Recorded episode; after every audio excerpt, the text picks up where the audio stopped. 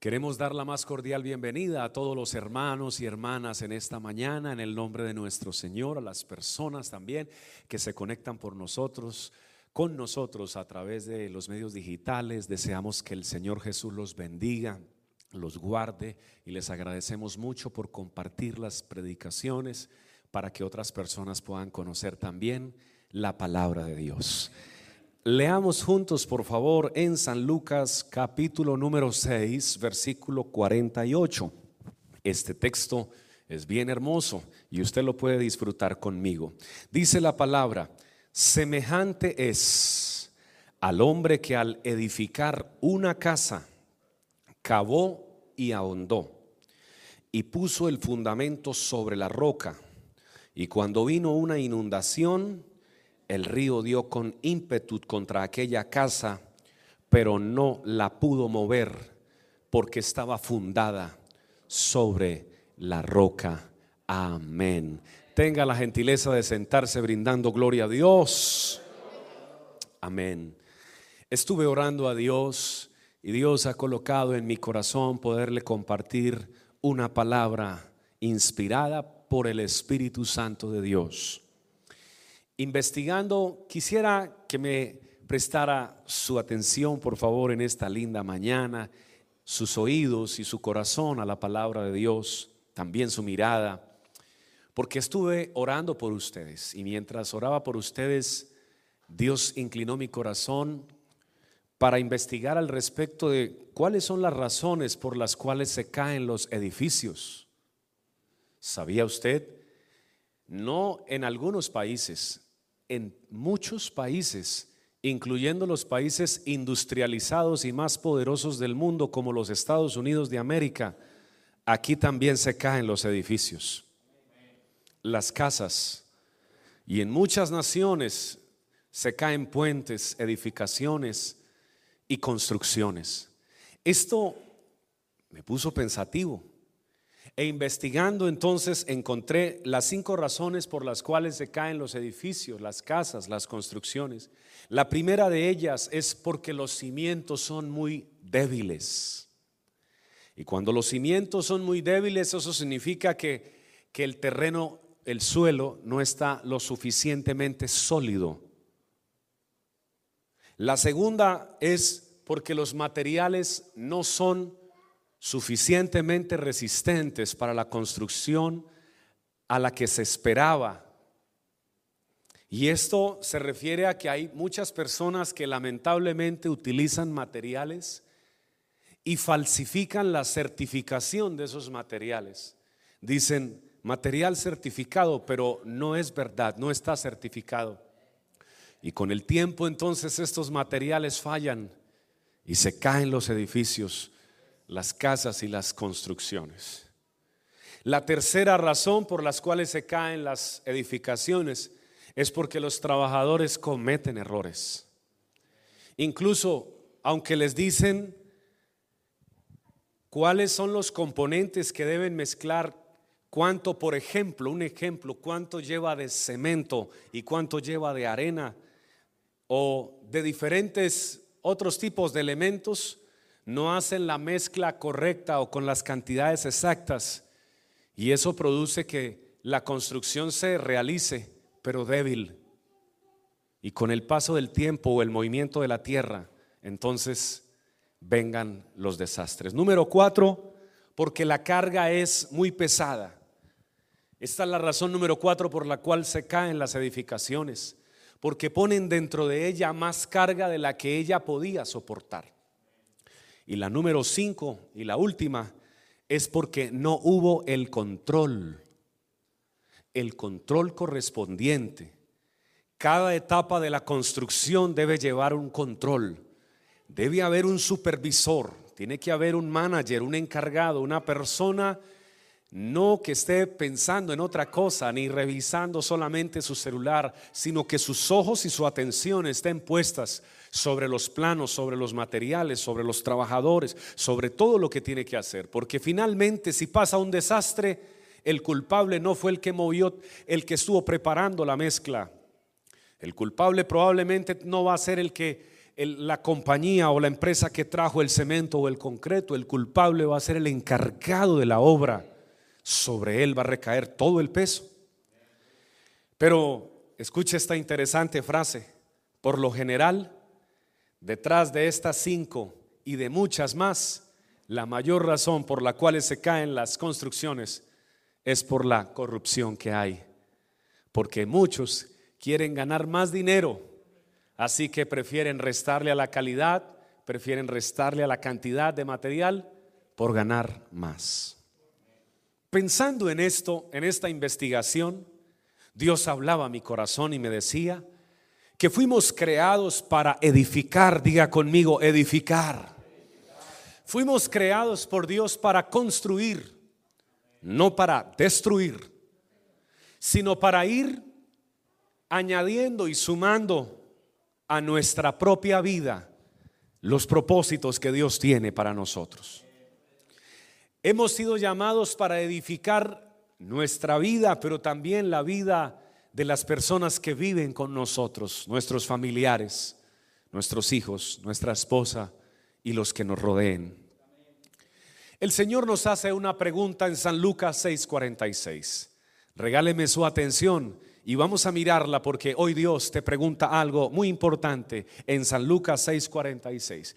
El Señor hablando acerca de las construcciones y de las edificaciones, primero que todo te pregunta, ¿por qué me llamáis Señor, Señor y no hacéis lo que yo os digo?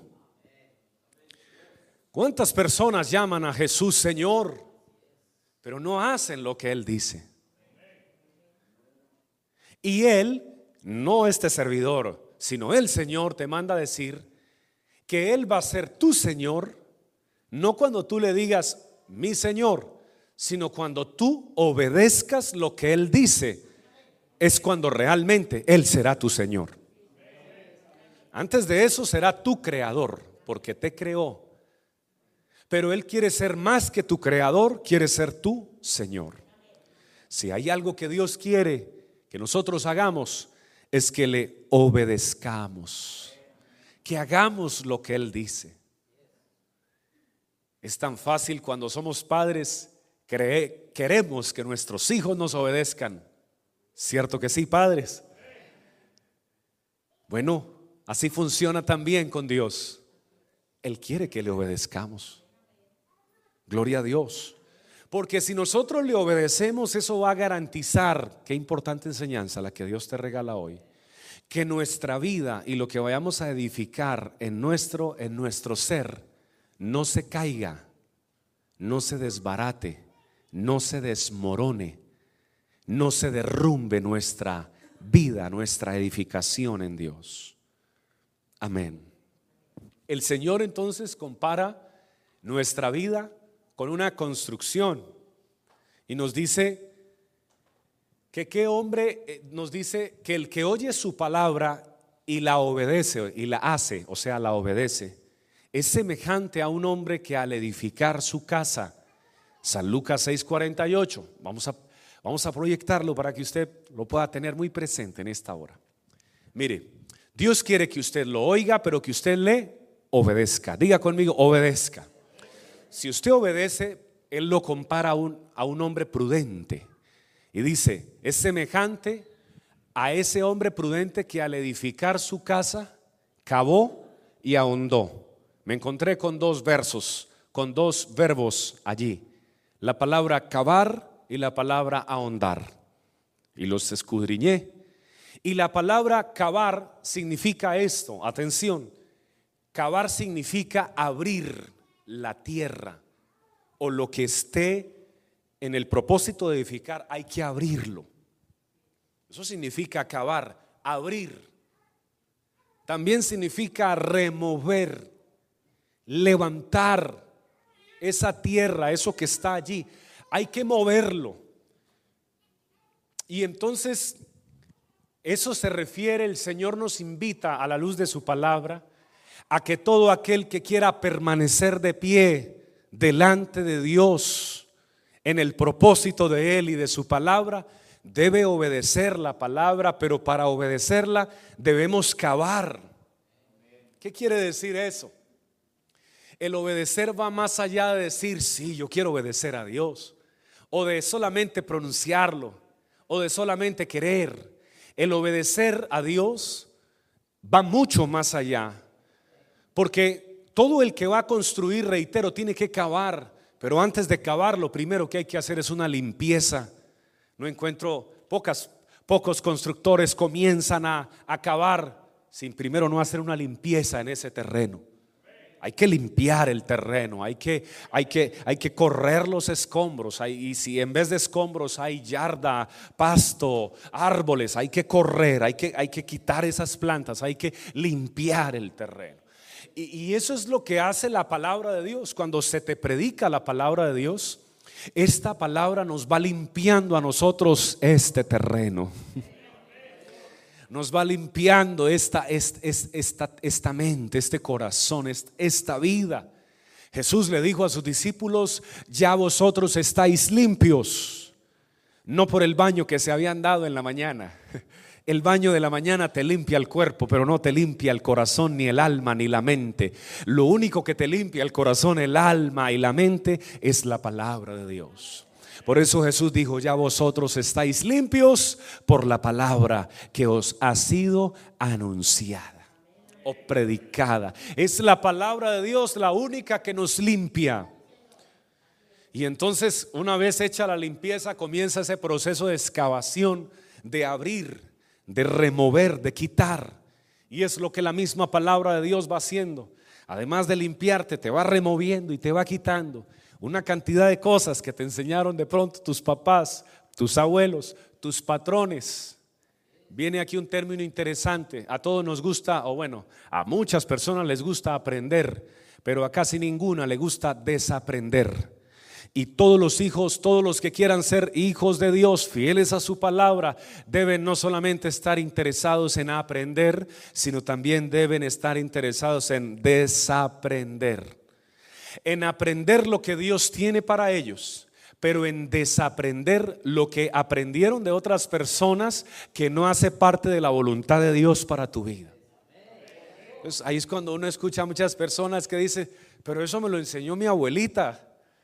Sí, pero hay cosas que mi abuelita me enseñó que hay que desaprenderlas porque están en contra de lo que Dios dice. Dice, pero eso me lo enseñó mi esposo, mi esposo es excelente. Tu esposo puede ser una maravilla o tu esposa. Pero si lo que él enseñó declaró no está acorde a la palabra de Dios, hay que desaprenderlo, hay que dejarlo. Hay que removerlo, hay que dejar que Dios abra la mente, como se, como se cava, se abre la tierra, que Dios abra la mente y limpie, remueva, tome lo que no funciona, lo que no sirve, las doctrinas del error, las enseña. Pero alguien dice, pero yo no le veo nada de malo a eso. Bueno, probablemente tú no le ves nada de malo, por eso hay que desaprender en el reino de Dios. Porque aunque no le veamos nada de malo, tampoco te hace bien. Entonces Dios quiere remover eso y poner algo nuevo en tu corazón y en tu vida para que tú puedas edificar en grande con la ayuda del Señor. Bríndale ese aplauso al Creador en esta mañana. Gloria a Dios. Pero además de cavar, el Señor también utiliza un segundo verbo ahí. Está hablando de los hombres prudentes. ¿Cuántos hombres y mujeres queremos ser sabios en Dios? Bueno, los hombres sabios y mujeres sabias en Dios, entonces oyen la palabra y la obedecen y cavan. Pastor, entonces explíqueme más claramente, ¿cómo hago para acabar? Tienes que ir a la palabra. ¿A la palabra de quién? De Dios. Solo la palabra de Dios, tienes que empezar a cavar allí, a profundizar en la palabra. Me, encanta la segunda, porque esta segunda dice que primero cava, es lo que Dios hace, nos limpia, remueve, pero la segunda dice y ahondó. Esto ya nos corresponde a nosotros, el ahondar. Atención, ¿qué es ahondar?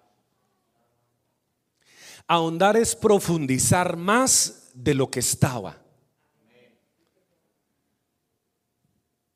Sumergirse más de donde se encontraba. Y eso es lo que Dios espera de ti y de mí, que profundicemos en su palabra, Dios me regaló una palabra en la iglesia y la recibo. No te quedes con ella. En tu casa, abre la Biblia también y comienza a profundizar por tu propia cuenta en Dios. Y entonces ahondarás en el conocimiento de Dios, en las doctrinas de la palabra de Dios.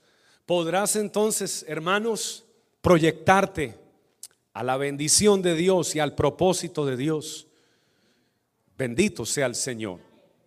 Ahonde, ahonde, ahondemos mucho más en lo que Dios tiene para decirnos.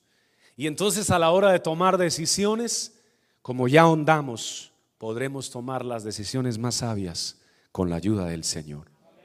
Amén. Permíteme entregarte algo. Una vez cavamos Dios comienza a operar y a limpiar y tú y yo debemos seguir ahondando. ¿Hasta cuándo debemos seguir ahondando nosotros?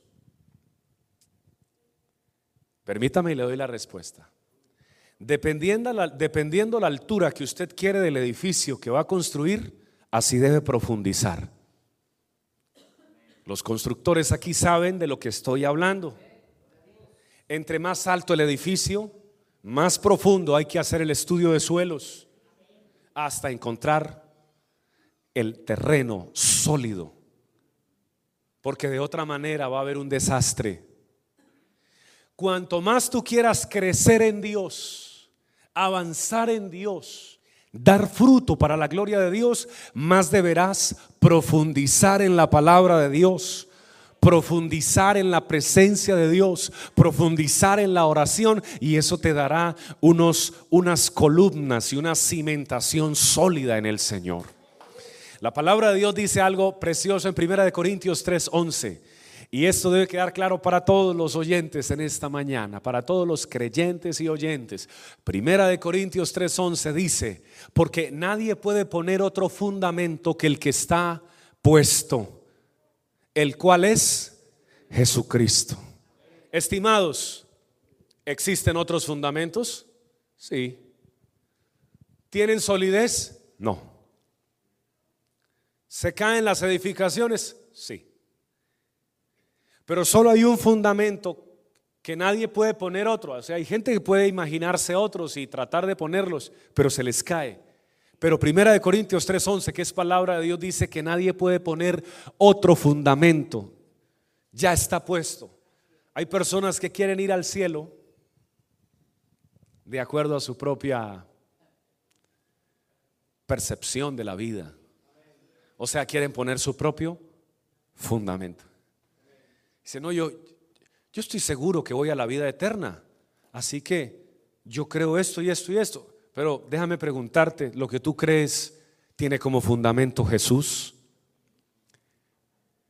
Porque el, el fundamento, el suelo firme, debe ser tan sólido, atención, pero tan sólido que soporte el peso de la construcción, pero también el peso de lo que va a llevar dentro de esa construcción.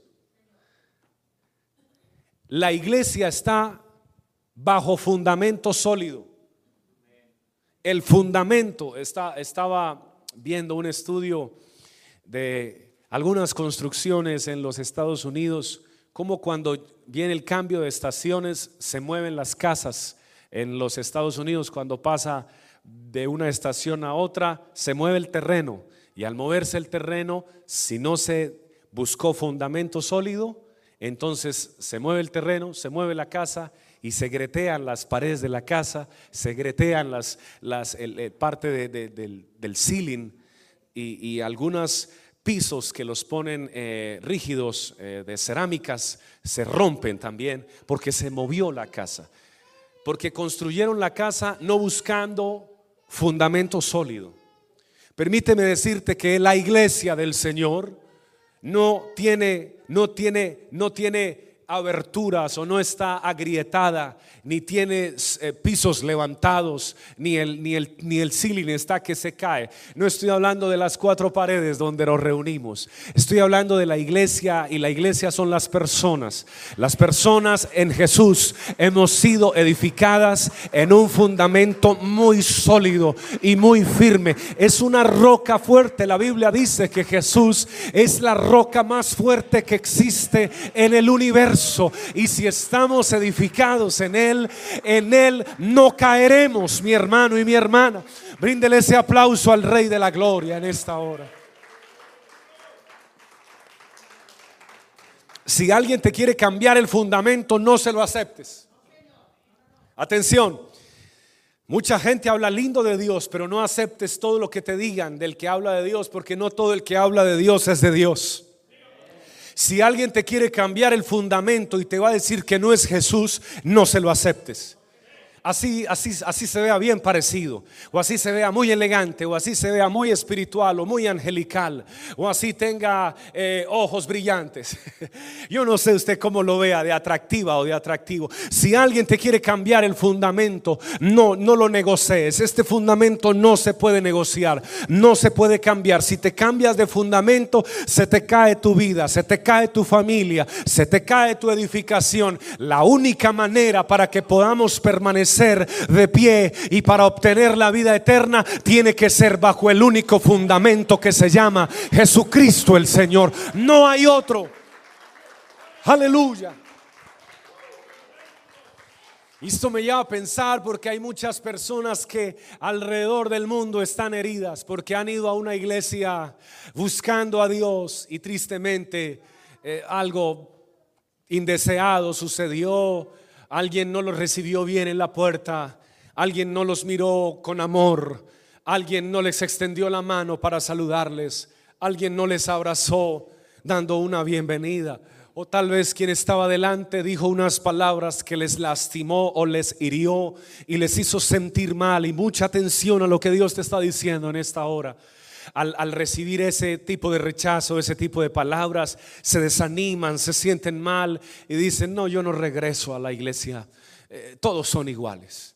¿Y cuántas personas has escuchado diciendo, todas las iglesias son iguales? Todos son lo mismo, solamente están buscando dinero y otros dicen, solamente están buscando posición y otros dicen solo tienen intereses financieros. Y, y, yo he escuchado cientos y cientos y hasta miles de personas hablando así que tiene el corazón herido. Todo el que habla así fue lastimado, fue golpeado, fue maltratado. Y con amor aprovecho para decirles a ellos y hoy a los que estén aquí reunidos y a las miles de personas que luego escucharán esta palabra alrededor del mundo, que para ustedes hay una palabra de parte de Dios. Si una persona te trató mal algún día en la iglesia, en la puerta o en el parqueadero mientras entrabas o en la silla o el que estaba presidiendo el servicio o, incluso el pastor que predicaba dijo algo que te hizo sentir mal, que te hirió o hirió tus sentimientos o hirió tu familia. Mira, te hayan dicho lo que te hayan dicho, te hayan hecho lo que te hayan hecho, atención ningún argumento es suficientemente grande para que tú te alejes de la presencia de Jesucristo. Ningún argumento es tan válido para que tú tomes distancia del propósito que Dios tiene para tu vida. Porque es que si tú te alejas de Él, sales del terreno sólido. Y te vas a, terrenos que aparentan ser sólidos, pero luego son arenas movedizas. He escuchado a cientos y cientos de familias llorando con la caída de edificios que hubo, en la caída de los edificios que ha habido alrededor del mundo en Miami, en Bogotá, en, Medellín, en diferentes ciudades del, del, mundo se han caído edificios y esas familias trabajaron años para tener su apartamento, para tener su propiedad con ilusión, compraron sus muebles, con ilusión compraron su, su cocina, su nevera, con ilusión compraron su, su televisor, amoblaron su casa, pero ahora por el, des, por el por, por, la irresponsabilidad de alguien que no hizo bien sus cálculos, entonces ese edificio se vino abajo y, y perder las cosas materiales duele, pero los que perdieron a un hijo, los que perdieron a su esposo, a su esposa, los que perdieron a su papá al caerse ese edificio, eso duele más.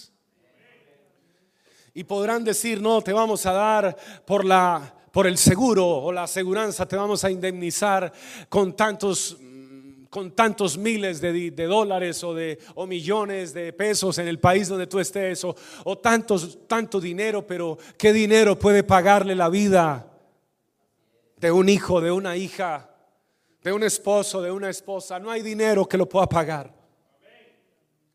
Pues permíteme decirte algo. Alejarse de Dios Alejarse de Jesucristo es ir a buscar como un edificio de estos que quien lo construyó no tuvo el corazón ni la responsabilidad y que en cualquier momento puede fallar el cálculo que hicieron los materiales, eh, eh, un movimiento de tierra, no están capacitados para soportar y se puede caer y se puede perder. Permíteme, te estoy hablando espiritualmente. Espiritualmente solo hay alguien que pueda hacerte sostener tu familia de pie. Y es Jesucristo el Señor. Por tanto, si alguien te ofendió en una iglesia, si alguien te trató mal, si un pastor te, te, dijo algo que te hirió, si un líder, aún si alguien te dijo que te fueras de una iglesia, en el nombre de Jesucristo, hoy siento de parte del dueño de la iglesia decirte, por favor, olvida esas palabras, perdona esas palabras, tíralas a un lado de, tus, de tu corazón, sácalas de tu mente. Tú eres siempre bienvenido a la iglesia de Jesucristo Jesucristo, porque el dueño de la iglesia ni es el pastor, ni es el que dirige, ni son los líderes. El dueño de la iglesia fue el que murió por la iglesia y el que resucitó por la iglesia y el que está vivo hoy para tener cosas especiales contigo y conmigo. Si ese aplauso es para él, bríndeselo con amor y alegría en esta mañana. Él está en este lugar. Cuando sientas el deseo de no regresar, acuérdate de esta predicación. Dios te habló hoy y te dijo que nada era suficientemente tan grande como para alejarte de Él. Mira, van a haber muchas personas que se van a acercar a ti hablándole mal de alguien que asiste aquí mismo hablando mal de un líder, hablando mal de un predicador, hablando mal de un pastor, alguien te va a hablar mal, porque si alguien te habla mal y tu mente es débil, tú lo vas a creer. Tú lo vas a creer y no vas a regresar. Y no te diste cuenta que fue una trampa que te tendió el enemigo y que caíste en esa trampa de chisme o de, o de mentiras. Porque el enemigo sabía que si continuabas edificándote, en Jesús, ibas a crecer en Dios. Te ibas a fortalecer en Dios. Ibas a dar fruto en Dios. Y le ibas a servir a Dios porque estaba siendo edificado en el único fundamento en el cual puedes permanecer. Por eso, desde que yo entendí la palabra de Dios, dejé de, creer, dejé de, de darle importancia a los chismes. Cuando alguien me va a contar algo de alguien a modo de chisme, de una vez le digo muchas gracias por la información, pero no, no, no, no, hasta ahí está bien. Voy a estar orando por las necesidades de esas personas y que Dios lo bendiga. Porque las personas, hermanos, los chismes tienen el propósito de destruir, pero la palabra tiene el propósito de construir. Cuando alguien te llegue con chisme y tú te das cuenta inmediatamente, desecha esa información y ven a oír la palabra, porque la palabra sí te construye y te proyecta para la gloria y honra del Señor. Puedes levantar tu mano y brindarle gloria al que vive por los siglos de los siglos. Vamos a acabar en Dios. Dígame amén si está de acuerdo. Vamos a ahondar en Dios. Dígame amén si está de acuerdo. Hermanos, vamos a crecer en Dios. Dígame amén si está de acuerdo. El tamaño de su vida espiritual no lo determinan sus padres progenitores. Dice, oh, este muchacho va a ser bien alto porque ve al papá y la mamá. Y otros dicen, Ay, está tan. eh, yo no creo que este crezca mucho, este jovencito, porque mire el papá y la mamá. Mire, la gente puede hablar físicamente todo lo que quiera en cuanto a ese tema, pero espiritualmente nadie puede decir cuánto va a crecer alguien, porque la estatura espiritual de alguien no se la da papá y mamá. La estatura espiritual de alguien se la da la misma persona cuando cava y ahonda y profundiza en Dios. Dios mismo le da la capacidad de crecer todo que la persona quiera proyectarse en él. Bendito sea el Señor. Bendito sea el Señor. Alguien puede brindarle alabanzas al que vive por los siglos de los siglos. Hermanos míos, pero el versículo 49 dice de, de San Lucas, verso 6, dice algo, y con esta parte termino con la ayuda del Señor. Porque San Lucas 6:49 dice, más el que oyó, y esta palabra tiene profundidad, más el que oyó, y quiero que me ayude con la palabra que sigue. ¿Qué sigue? Más el que oyó, ayúdeme a leer, ¿qué más dice? Y no hizo. Óigalo, y no hizo. Dios qué quiere? Que usted oiga la palabra y haga. Oiga y haga. Oiga y haga. Es que así funciona la vida. Si eres el dueño de una compañía y tienes empleados que oyen las instrucciones del jefe en la mañana, el patrón, pero durante el día no hacen, ¿te sirves empleado? ¿Qué le dices? No te puedo dar más trabajo. Pero tengo esposa, tengo hijos, ayúdeme por favor. Ok, otra oportunidad, pero tienes que hacer lo que te digo. Claro que sí, patrón. Muy bien. Día siguiente, otra vez oyó la instrucción. Muy temprano. Sí, patrón. Y durante el día no hizo. Te dije que debías hacer lo que te dije. ¿Por qué no lo has hecho? Ay, patrón, es que yo, es que, no, lo que pasó fue que, y vienen las excusas. No, patrón, tengo esposa, hijos. Lo siento, no te puedo dar más trabajo. Tengo esposa, hijos. Sí, ayer me dijiste eso y te di otra oportunidad. Pero es que yo también tengo esposa, hijos y yo también tengo que entregar cuentas. Así que o haces o te vas. Y si no lo hace, se va. Y a veces creemos que Dios es muy fuerte y muy exigente, pero no, así es la vida. Dios también es así. Te estoy hablando de un Dios que es exigente, pero exige porque quiere lo mejor para sus hijos. Amén. Dice más el que oyó y no hizo. Dios quiere que oigas, pero que hagas. Hermano, diga conmigo que haga. Alguien puede levantar su mano ahí donde está y decirle, Señor, ayúdame a hacer, yo quiero obedecer tu palabra. Dígaselo ahí donde está, dígale, Señor, no solo quiero ser oidor, quiero ser una persona que obedezca tu palabra. Quiero cavar y ahondar. Amén. Y la conclusión viene aquí en la palabra, Lucas 6:49, más el que oyó y no hizo, no hizo semejantes al hombre que edificó su casa sobre la tierra, sin fundamento. Es que la tierra no es un fundamento. ¿Quién dijo que la tierra era un fundamento? No lo es. Hay que buscar un fundamento, no es un fundamento para construir, hay que buscar un fundamento para construir, hay que cavar, hay que ahondar. Contra la cual el río dio con ímpetu, atención, y luego, ¿qué pasó con la casa? Cayó y fue grande la ruina de aquella casa. Lo que encuentro en Dios, lo que encuentro de mi Padre Celestial, es que te ha llamado con propósitos maravillosos. Lo que encuentro en Dios es que Dios no te quiere ver arruinado. ¿Están aquí los que reciben la palabra? ¿Están aquí los que reciben la palabra? No sé cuántas veces usted ha fracasado en sus negocios. Hoy le tengo noticias de parte de Dios. Dios no quiere que tú te arruines. Dios no quiere que tú fracases.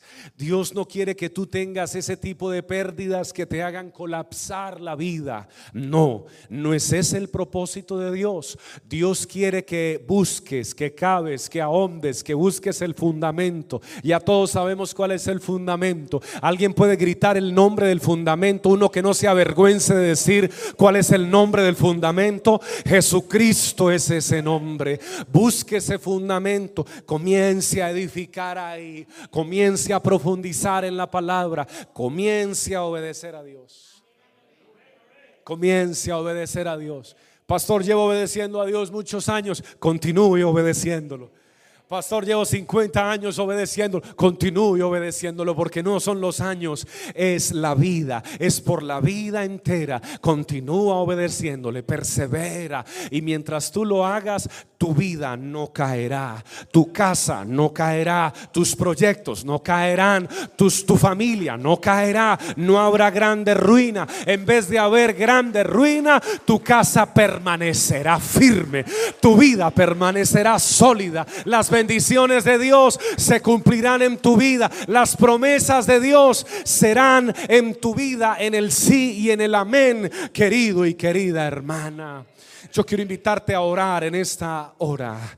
Yo he terminado esta predicación con la ayuda del Señor, pero quiero invitarte a orar porque sé que tienes planes en Dios. Dígame en amén los que tienen planes en Dios. Alguien aquí debe tener planes en Dios debe tener planes de, avanzar en Dios de crecer en Dios. Alguien debe tener el plan de servir a Dios, de predicar esta palabra algún día. Alguien debe tener el plan de, de, un día estar aquí adelante comunicando las buenas noticias del Señor. Alguien debe tener el plan de poner sus manos al servicio de Dios. Alguien debe tener el plan. Hermanos, en los años anteriores se han caído muchos edificios edificios construidos por hombres, pero ahora usted ya me entendió este mensaje, edificios de vidas se han caído y se han arruinado y están en escombros. Pero usted y yo hoy estamos aquí y podemos ser edificados y crecer con la ayuda del Señor. Colóquese de pie, por favor, esta mañana. Yo quiero invitarle a cerrar sus ojos ahí en el lugar donde usted se encuentra. Porque antes de orar, quiero que usted ore con propósito. Hay personas que deben aprender a orar con propósito. ¿Qué es orar con propósito, pastor? Es saber por qué voy a orar. Tú le vas a decir al Señor en esta mañana, Señor, yo quiero ser edificado en Jesucristo. Quiero cavar y quiero, quiero ahondar en tu palabra. Quiero crecer, Señor, lo que tú me permitas crecer. Quiero cumplir el propósito para el cual fui creado en el nombre de Jesús. Con su mano en alto, por favor, cierre uno de, levante una de sus manos, cierre sus ojos, por favor. Yo quiero invitarlo a orar juntos y a decirle al Señor con devoción, amén, con devoción, con entrega. Señor Dios Todopoderoso, te damos muchas gracias en este momento por esta oportunidad tan hermosa que nos regalas de recibir tu palabra. Tu palabra está viva, Señor.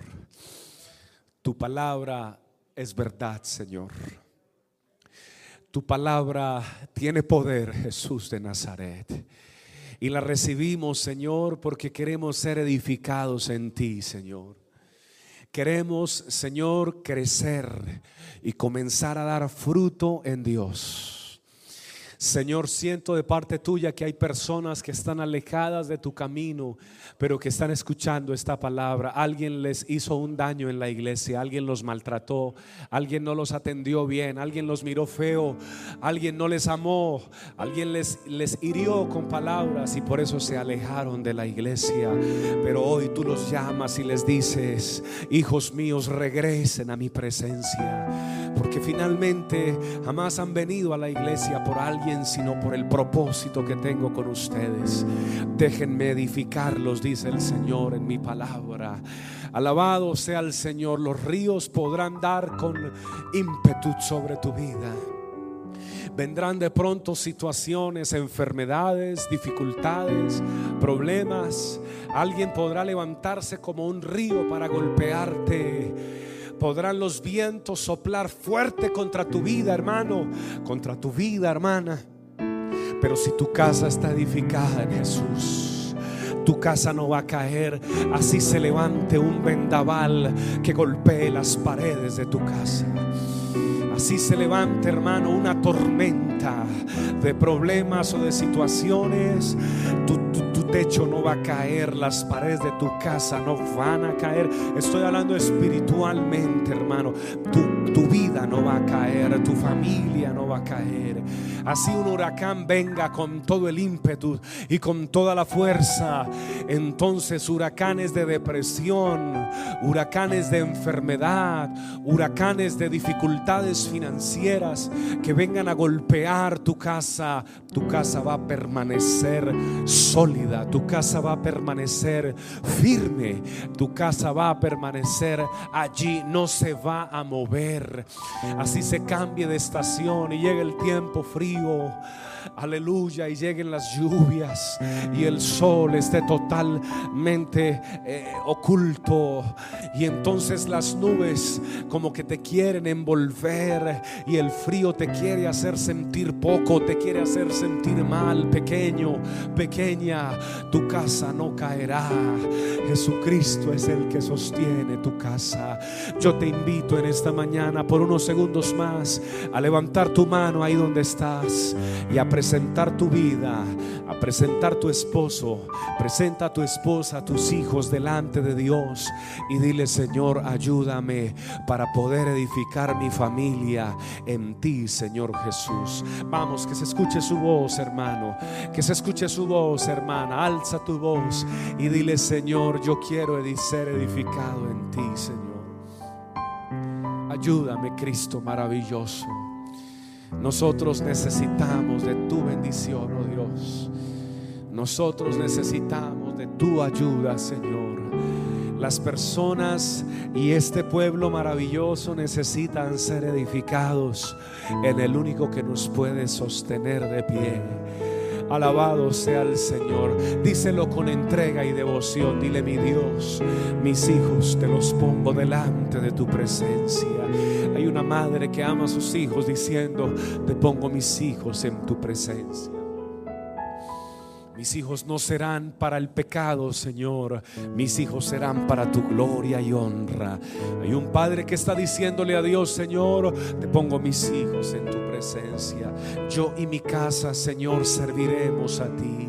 Mis hijos no serán instrumentos del mal, Señor, serán instrumentos de bien. Los he de ver sirviéndote, Señor, en la iglesia. Los he de ver sirviendo a la comunidad, Señor. Los he de ver siendo testimonio de las cosas preciosas que tú haces en las vidas de los que creemos.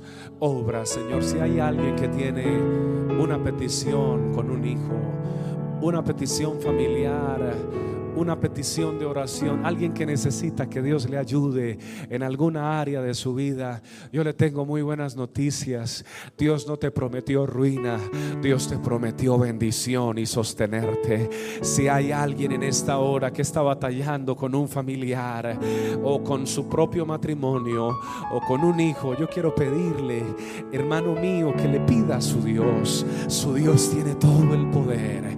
Jesús tiene todo el poder para ayudar Allí donde estás, levanta tu mano y dile, Señor, delante de ti estoy, oh Dios. Descansa mi alma en tu presencia. Descansa mi alma en tu palabra. En el nombre de Jesucristo entrego las cargas que pueden estar angustiando la vida de alguien, Señor. Hermano, entrega las cargas al Señor en esta hora. Descárgate en el cimiento que es Jesús y dile, Señor, en el nombre de Jesucristo, prosigo a la meta, sigo adelante, persevero en ti, puestos los ojos en Jesús, en el nombre de Jesucristo el Señor.